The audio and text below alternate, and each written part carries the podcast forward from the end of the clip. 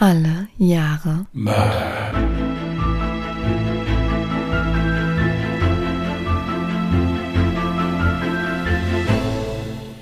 Herzlich willkommen zu Alle Jahre Mörder, der True Crime Podcast mit Christian, hallo. Und Jasmin. Hi. ich überlege mir gerade, was passiert, wenn mir dabei irgendwann mal die Stimme wegbleibt.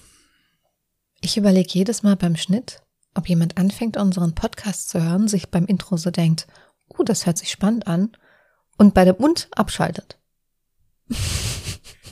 Womit der Fehler dann wieder bei mir liegen würde, meinst du? Selbstverständlich. Mhm. Wie läuft's eigentlich mit der E-Mail-Beantwortung? Schweig still, ich weiß auch nicht, warum das meine Arbeit ist. Ich bin für Schnitt und Fotobearbeitung verantwortlich. Das ist doch Arbeit genug.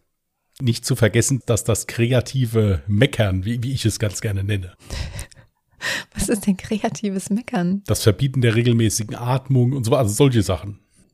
Hm. Apropos, ich entschuldige mich jetzt schon mal, wenn ich etwas schmatzen sollte, aber ich habe dummerweise jetzt vor der Aufnahme ungefähr 10 Kilo Schokolade gegessen. Gefühlt. Schokolade auch noch. Du hast Ja, nach der gesunden Gurke wollte ich auch wieder was Ungesundes. Jasmin hat gesund gegessen heute. Sie hatte eine Gurke gegessen. Ja, eine halbe. Wir wollten ja nicht übertreiben. Zu den Toasts aus dem Sandwichmaker. Ja, so Themen hat man so kurz vor der Aufnahme. Wir wollten auch gestern schon aufnehmen. Aber Jasmin hat tierische Internetprobleme. Also in diesem Sinne gehen nette Grüße raus an Vodafone. Hey. Ihr seid die Besten, wenn die anderen nicht da sind. Also über den Kundenservice kann ich mich ja wirklich nicht beschweren. Ja, da haben sie sich die größte Mühe gegeben. Das Ding ist aber, mir kann einfach nicht mehr geholfen werden. Also ich habe Mitleid für alle, die jetzt gerade dasselbe Internetproblem haben wie ich. Und zwar so gut wie gar kein Upload und ständig Einbrüche. Bei der letzten Aufnahme fand ich es auch sehr lustig. Da hatte ich auch kurz einen Internetausfall letzten Sonntag, ne? Ja. Ende, ja wann haben wir aufgenommen? Donnerstag? Donnerstag. Hm. Ja, also ich hatte dich gehört, aber du hattest mich wohl nicht mehr gehört. Ja, ich hatte dann einfach weiter erzählt. Wie gesagt, wir sind es mittlerweile auch schon gewohnt. Wenn wir PUBG spielen, beamt sie sich auch mehr über die Map. Aber wie gesagt, das ist nervig. Also das tut mir auch leid. Gerade so für Streamen und so ist es wirklich, ist es wirklich sehr, sehr doof. Aber wir Ja. drücken rapide die Daumen, dass sich da eine Lösung findet. Hm. Aber es ist wirklich, es, es geht schon lang. Es tut mir sehr, sehr leid für dich. Ja, ansonsten Themen zum Meckern. Hermes vielleicht noch mal kurz, nein? Ja, ge- gerne. ge- Hier sprich dich, äh, sprich dich ruhig aus. Also Nee, nee, alles gut, alles gut, zu. alles gut. Ich warte ja nur seit mindestens einer Woche auf ein Paket, aber das ist ja okay. Ich meine, meine Anschrift existiert halt wohl einfach nicht. Ich habe auch ein bisschen Angst, dass dem armen Hermesboden irgendwas passiert ist. Stell dir mal vor, der läuft jetzt schon seit einer Woche mit deinem Paket hin und her und versucht deine Adresse zu finden. Meinst du, der hat zu Hause Bescheid gesagt? Ich, also, das sind immer so Gedanken, die mir dann kommen. Also läuft bei mir alles sehr gut und bei dir so? Ja, danke, auch schlecht. Ja, also, äh, nein, also Corona hat jetzt erste Auswirkungen auch so auf Dinge, die ich fest in Planung hatte. Aber das geht allen Menschen so, da will ich mich nicht beschweren. Nein, ansonsten kann ich mich wirklich nicht beschweren. Außer, dass wir traditionell immer äh, dann aufnehmen, wenn wir beide Kopfschmerzen haben. Hm. Bin ich ansonsten wirklich zufrieden. Ich will mich nicht beschweren. Ich bin froh, dass, äh, dass das mit dem Fall geklappt hat. Allerdings hatte ich mich heute Morgen noch mal dran gesetzt. Ich war noch nicht so ganz zufrieden. Aber ich hoffe, dass es gut ist. Und wie ihr jetzt schon raushört, also ich mache heute Fall, wir hatten ja beide 2005. Also deswegen äh, ist es ja im Prinzip egal, wer anfängt. Sagen wir, wie es ist. Ich habe es einfach die Woche nicht geschafft. Ach, das ist doch ganz egal. Hauptsache ist, wir haben was. Dann schaffst du es nächste Woche. Und ich habe einen ganz, ganz, ganz spannenden Fall für euch. Also von daher. Ja, nicht so ein Mist, wie ich hier jetzt zum Besten gebe, ja. ähm, Hab ich doch gar nicht gesagt. Nein, aber ich denke, äh, es gibt einige da draußen, die haben mit Sicherheit von deinem Fall schon mal in den Medien gehört. das denke ich auch, ja.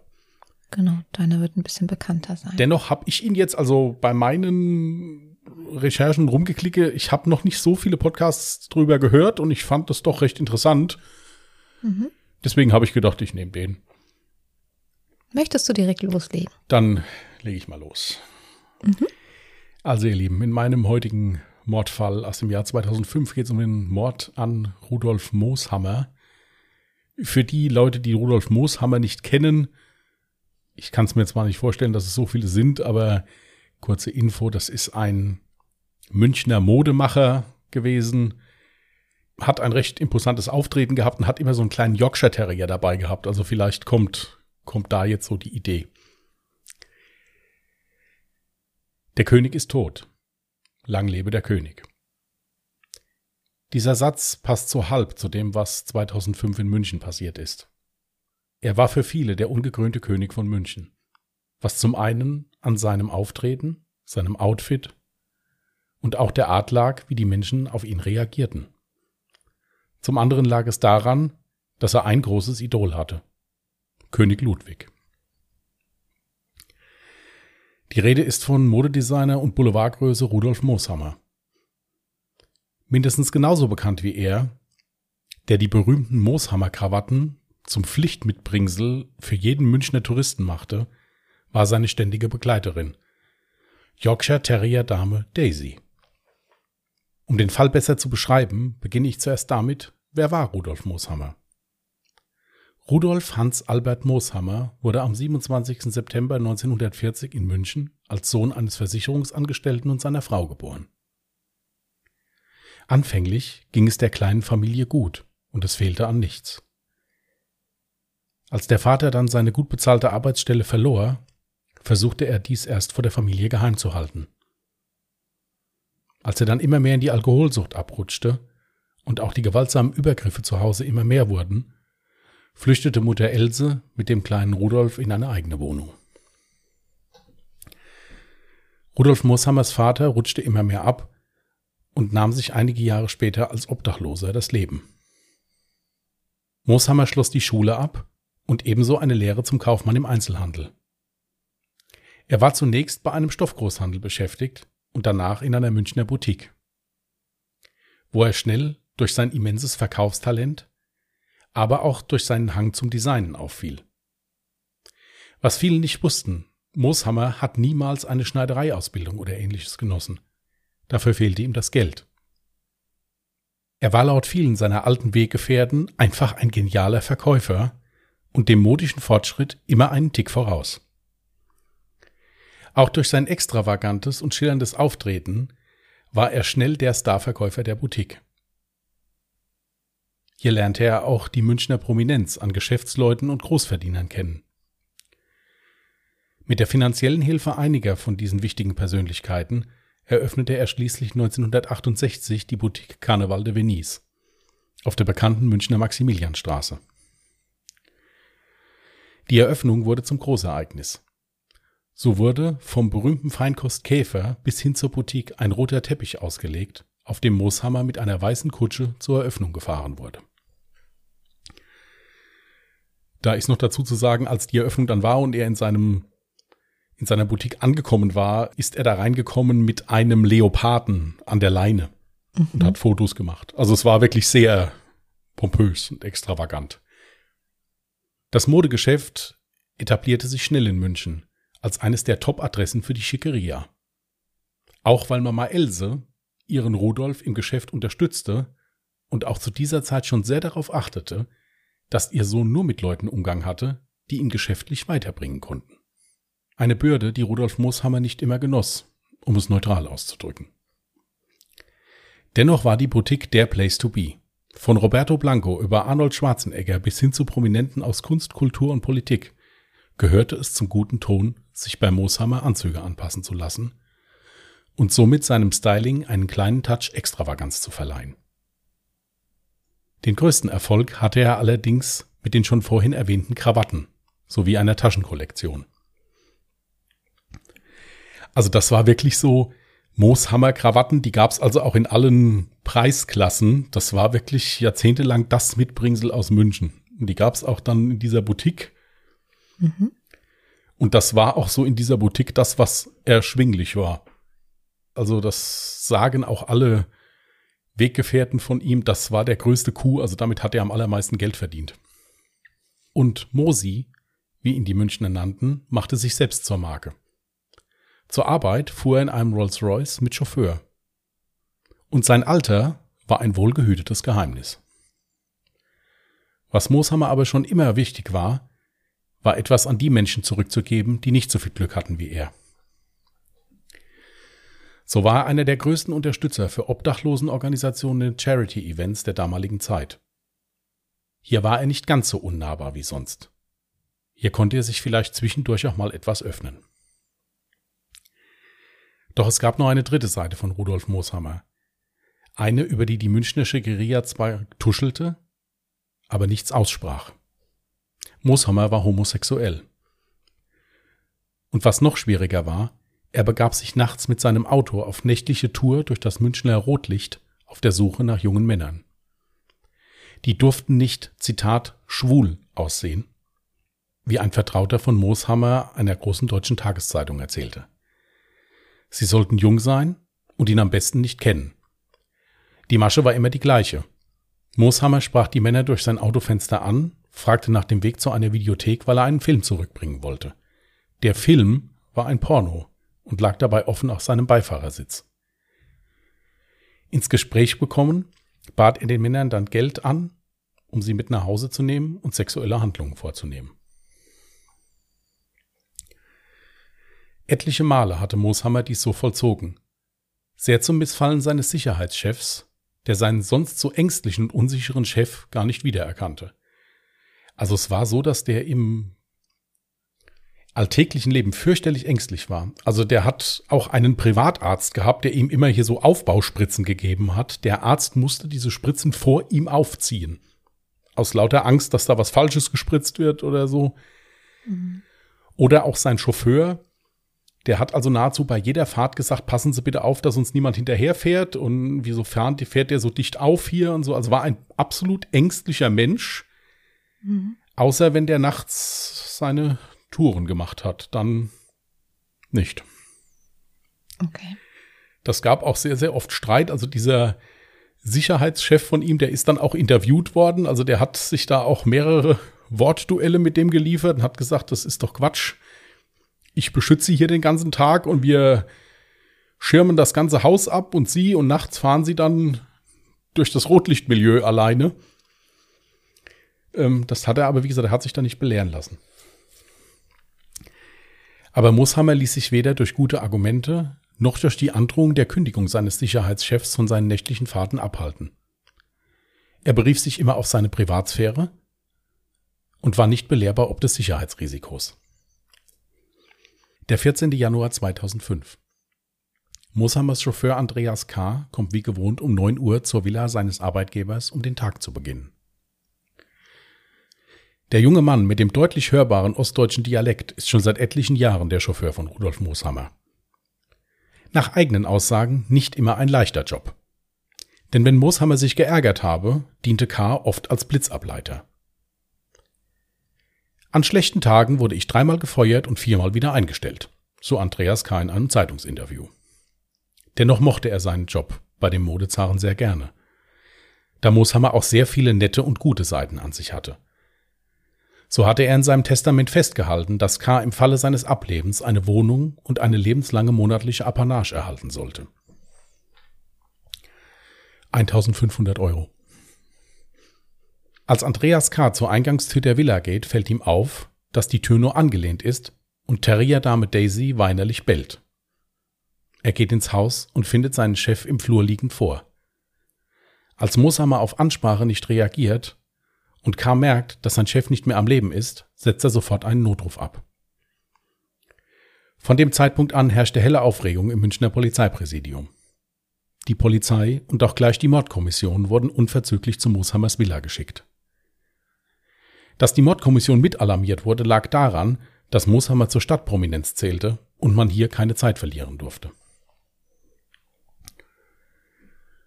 Im Übrigen mit in die Ermittlungen einbezogen war auch der Ermittler, der damals äh, Günter Kaufmann verhört hat und ins Gefängnis gebracht hat. Interessant. Ja. Die Presse war natürlich auch schon mit großem Aufgebot vor dem Haus des Ermordeten. Als die Beamten den Tatort in Augenschein nahmen, fiel ihnen auf, hier das war kein Unfall oder ein plötzlicher Herztod. Mooshammer wurde erdrosselt. Und zwar mit einem Stromkabel, das sich ganz in der Nähe der Leiche befand. Als Todeszeitpunkt wurden die frühen Morgenstunden des 14. Januar 2005 festgelegt. Die Beamten begannen sich in der Villa umzusehen. Augenscheinlich fehlte nichts. Auch war keine Verwüstung oder ähnliches zu sehen. Lediglich eine Ungereimtheit fiel den Ermittlern auf. Auf einer Kommode ganz in der Nähe des Ermordeten lag eine Porno-DVD. Diese sah so aus, als wäre sie dort platziert worden. Erster Verdächtiger war der Chauffeur Andreas K. Dieser wurde noch am selben Tag von der Mordkommission verhört. Aber K. konnte einwandfrei nachweisen, dass er sich zur Tatzeit zu Hause befand. Die Polizei schloss weiterhin die Überlegungen in ihre Ermittlungen ein, dass Mooshammer Feinde gehabt haben könnte. Diese könnten zum einen aus dem Bereich der Modewelt, aber zum anderen auch aus dem Bereich seiner Angestellten kommen. Denn Mooshammers Devise war es, dass er kein beliebter Chef sein müsse. Dies war nicht gut fürs Geschäft. So war es schon mal vorgekommen, dass Mooshammer die kompletten Angestellten seiner Münchner Boutique auf einen Schlag entlassen hatte, weil er mit dem Umsatz nicht zufrieden war. Die Ermittler beschlagnahmten also zur Sicherheit alle Firmenunterlagen des Ermordeten und versuchten sich somit einen Reim auf den Fall zu machen. Im Zuge dessen gingen Hunderte von Anrufen mit Hinweisen bei der Mordkommission ein.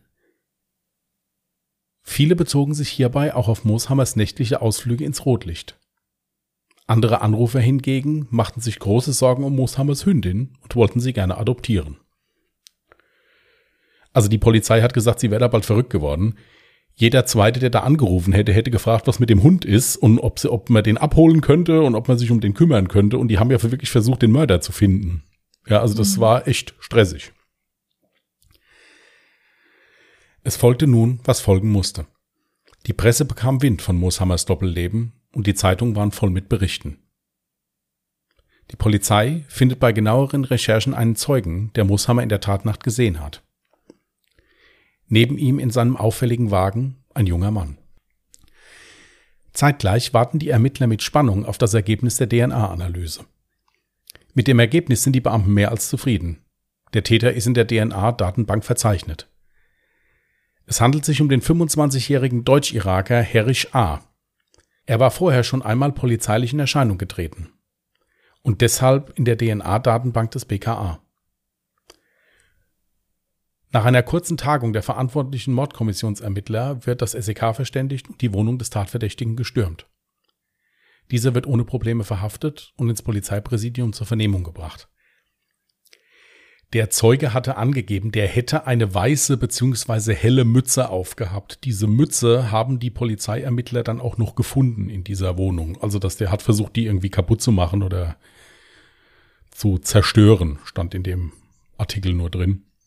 Mhm. Also diese Mütze haben die dann auch noch gefunden. Die Ermittler spielen beim Verhör mit offenen Karten und werfen Herrich A. den Mord offen vor. Dieser machte zunächst den Eindruck, als wüsste er nicht so recht, worum es geht. Zur besseren Verständigung wird ein Dolmetscher hinzugezogen. Nach einiger Zeit bricht der Verdächtige weinend auf seinem Stuhl zusammen und senkt den Kopf in den Schoß eines der Ermittler und gesteht die Tat. Er habe am Tatabend im Rotlichtmilieu gespielt und viel Geld verloren. Von den anderen Irakern habe er gehört, dass ein wohlhabender Mann mit einem Rolls-Royce durch das Bahnhofsviertel fahre und nach jungen Männern Ausschau halte. Mooshammer habe ihn dann an der Straße stehend angesprochen.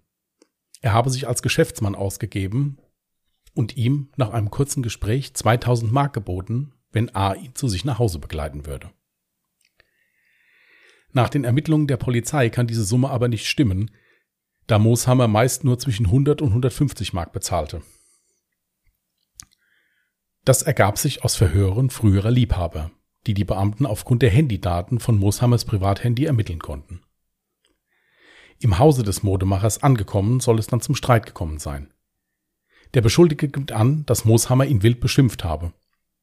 Der Modemacher habe nicht bezahlen wollen, da Herrich A. ihm sexuelle Dienste verweigerte. Im Zuge des Streits habe A ihn dann überwältigt und mit einem Kabel erwürgt. Hierbei ging er mit äußerster Brutalität vor. Er wirkte Mooshammer so lange, bis sein Kehlkopf brach. Der Modemacher war sofort tot. Ich bin Kämpfer, gab er stolz zu Verhör. Er habe die Technik in einem Ausbildungslager der Patriotischen Union Kurdistans im Nordirak gelernt. Herrisch A. gehörte zu den Peschmerga, den dem Tod geweihten oder den zum Sterben bereiten. Diese kurdischen Milizen kämpften jahrelang gegen das Regime von Saddam Hussein. Ob er aber jemals irgendwo gekämpft hat, ist unklar. Genauere Angaben konnte allerdings das Bundesamt für Migration über seinen Aufenthaltsstatus machen. Der erste Asylantrag wurde abgelehnt. Jedoch konnte Herrich A. nicht in den Irak zurückgeschickt werden, weil das Land zum Risikogebiet erklärt wurde. Er bekam einen blauen Flüchtlingspass und konnte damit unbehindert in Deutschland reisen. Er schlug sich mit Gelegenheitsjobs durch und hatte auch das eine oder andere Mal Konflikte mit dem Gesetz. So verletzte er einen Mann bei einer Schlägerei in einer Bar so schwer, dass er wegen gefährlicher Körperverletzung angeklagt wurde. Was dahinter herausgekommen ist, geht daraus nicht hervor. Auch wurde er von der Staatsanwaltschaft bezichtigt, seine Ex-Freundin vergewaltigt zu haben. Sie zog allerdings die Anzeige gegen ihn zurück und somit wurde das Verfahren fallen gelassen. Bei der Vernehmung sieht Herrich A. sich klar als Opfer. Er habe nie in seinem Leben Glück gehabt und Mooshammer hatte alles. Außerdem wollte er sich nur gegen die sexuellen Übergriffe verteidigen. Der Prozess gegen Herrich A. begann am 2. November 2005. Die Staatsanwaltschaft forderte eine Verurteilung wegen Mord durch Heimtücke. Der Verteidiger von Herrich A. plädierte auf Totschlag. Bei seinem ersten Auftritt vor Gericht wirkte A. unbeeindruckt von dem hohen Presseaufkommen. Obwohl er in den Polizeiverhören geständig war und auch den Tathergang ausführlich schilderte, verweigerte er vor Gericht die Aussage und gab auch in keinster Weise an, dass er die Tat bereue. Vielmehr begann er wieder damit, sich selbst leid zu tun und auch dem Gericht die Ungerechtigkeit mitzuteilen, dass er nicht einfach reich und berühmt sei. Der damals zuständige Richter erinnerte sich später an das Interview. Das waren eigentlich die einzigen Beiträge des Angeklagten im ganzen Prozess. Das Gericht machte sich die Entscheidung über das Strafmaß nicht leicht. Es wurde unter anderem die Freundin des Angeklagten als Zeugin gehört. Diese schilderte ihn als lieben netten Menschen, der keinem etwas antun könne. Das gegensätzliche Bild zeichnete eine Ex-Freundin von Herrich A. Diese hat mit ihm ein Kind und gab an, im Verlauf der Beziehung mehrfach von ihm geschlagen worden zu sein. Das ist auch die Ex-Freundin, die ihn dann kurzzeitig mal wegen Vergewaltigung angezeigt hatte. Mhm. Auch war es so, dass wenn man sich die Geschichte von Herrich A. anschaut, es immer wieder zu Widersprüchen kam. Alleine bei seinen Asylanträgen kam es immer wieder zu Ungereimtheiten in seinen Begründungen, wieso er nach Deutschland geflüchtet sei. Mal will er an der Seite kurdischer Rebellen gegen das Regime von Saddam Hussein gekämpft haben, mal will er einfacher Soldat im Militärdienst gewesen sein.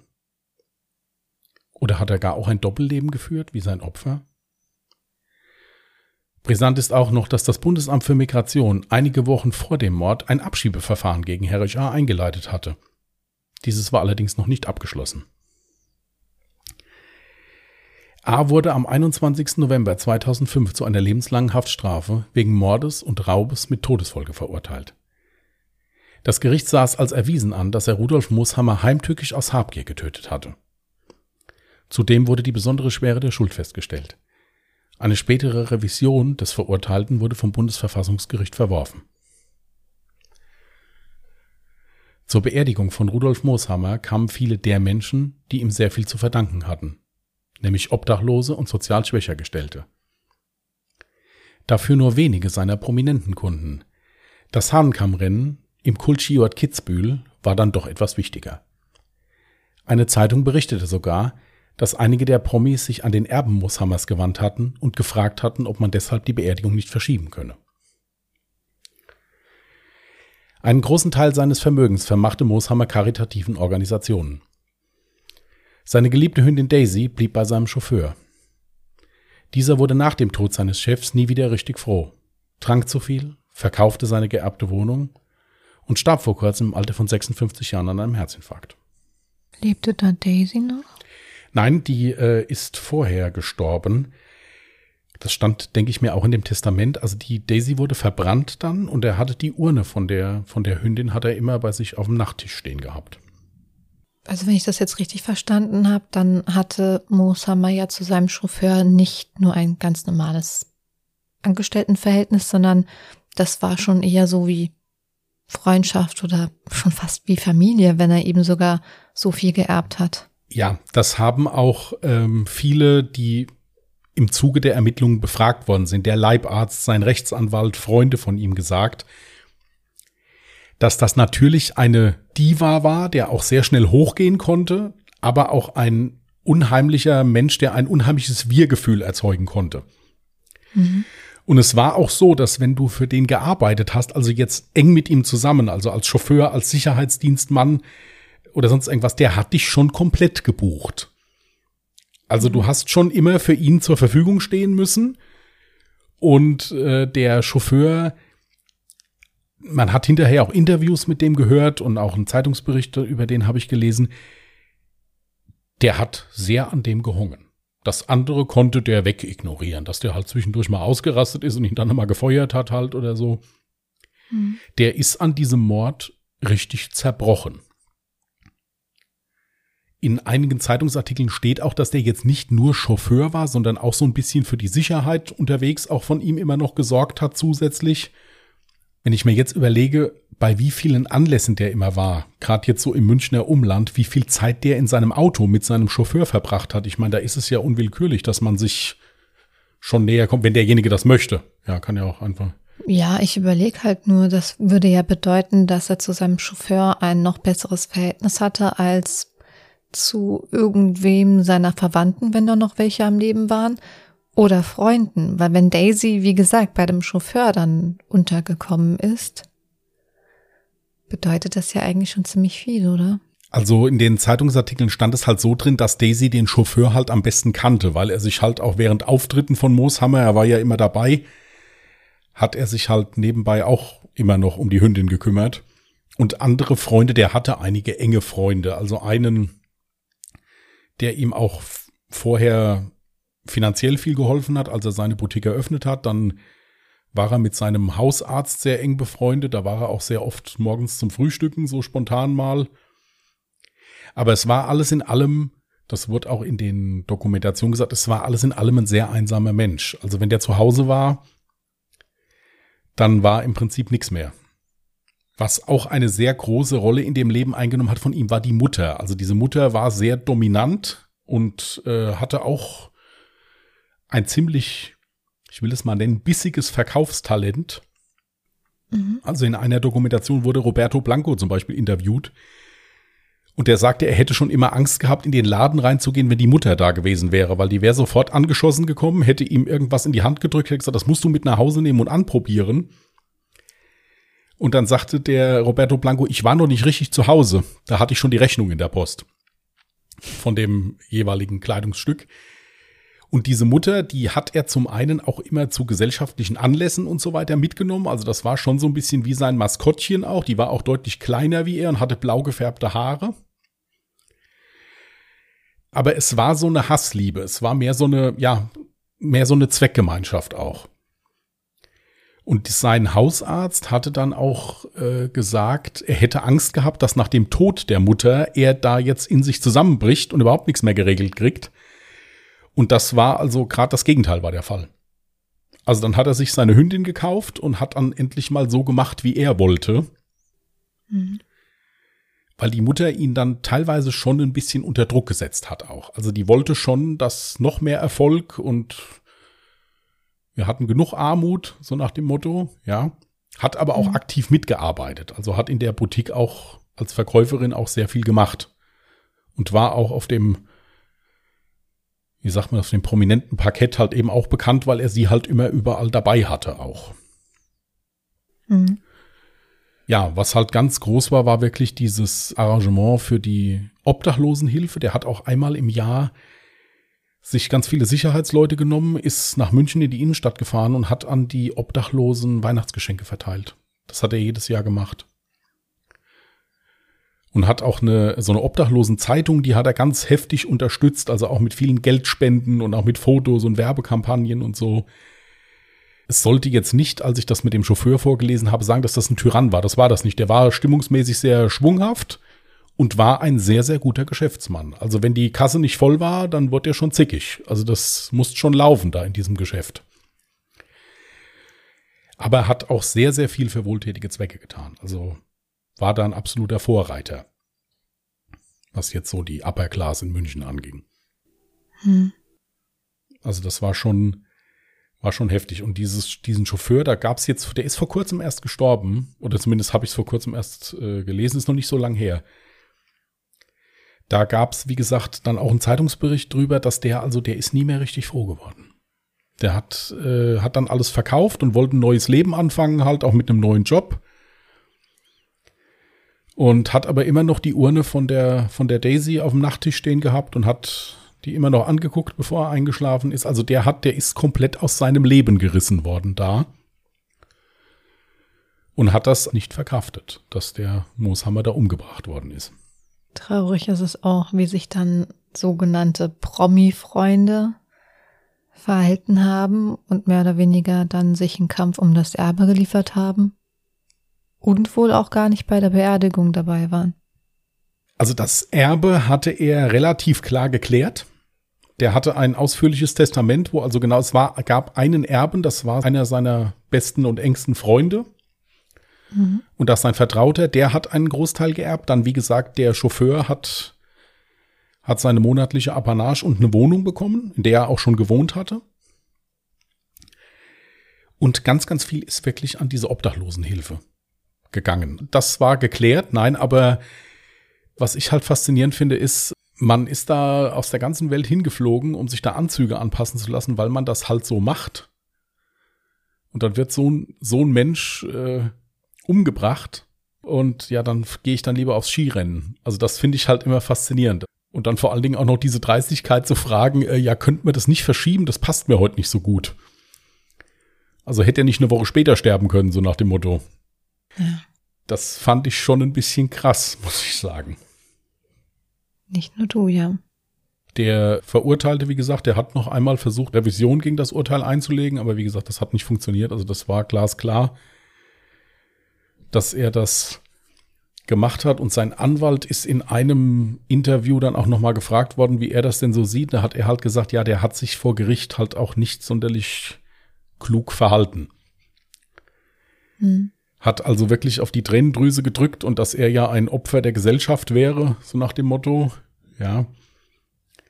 Und hat halt auch wohl, zumindest laut Zeitungsberichten, in keinster Weise gesagt, dass er das bereut.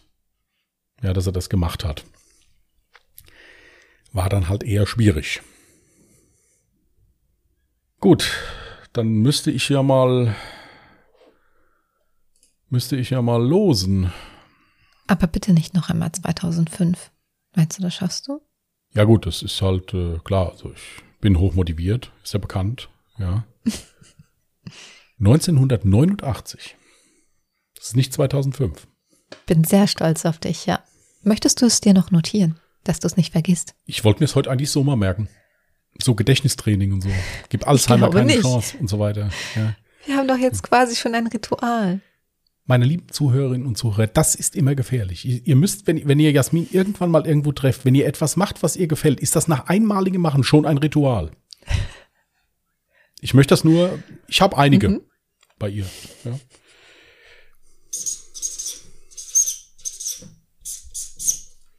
Sehr schön. Gut. Wenn ihr Anregungen habt für 1989, könnt ihr die uns gerne schicken auf unseren sozialen Netzwerken, die Jasmin euch jetzt kurz nochmal nä näher bringen wird, weil ich mir das einfach nicht merken kann. Gut, das könnt ihr uns, wie gesagt, gerne auf Instagram schicken unter @allejahremörder mit OE geschrieben oder gerne per Twitter unter allejahremorde und natürlich könnt ihr uns auch eine E-Mail zukommen lassen an contact allejahremörder.de, auch mit OE geschrieben. Bei der E-Mail besteht, wie gesagt, die Möglichkeit, dass ihr eine ex exklusive Antwort von Jasmin selbst bekommt. Schweig still. Ja. Bei allem anderen kann es sein, dass ich dann Antwort gebe.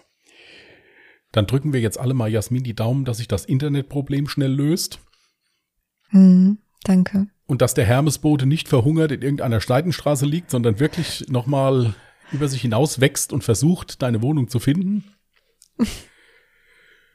euch wünschen wir einen schönen, ruhigen Wochenstart. Passt gut auf euch auf, bleibt vernünftig. Und wir würden uns dann nächsten Sonntag wieder hören. Genau. Macht's gut. Macht's gut. Tschüss. Tschüss.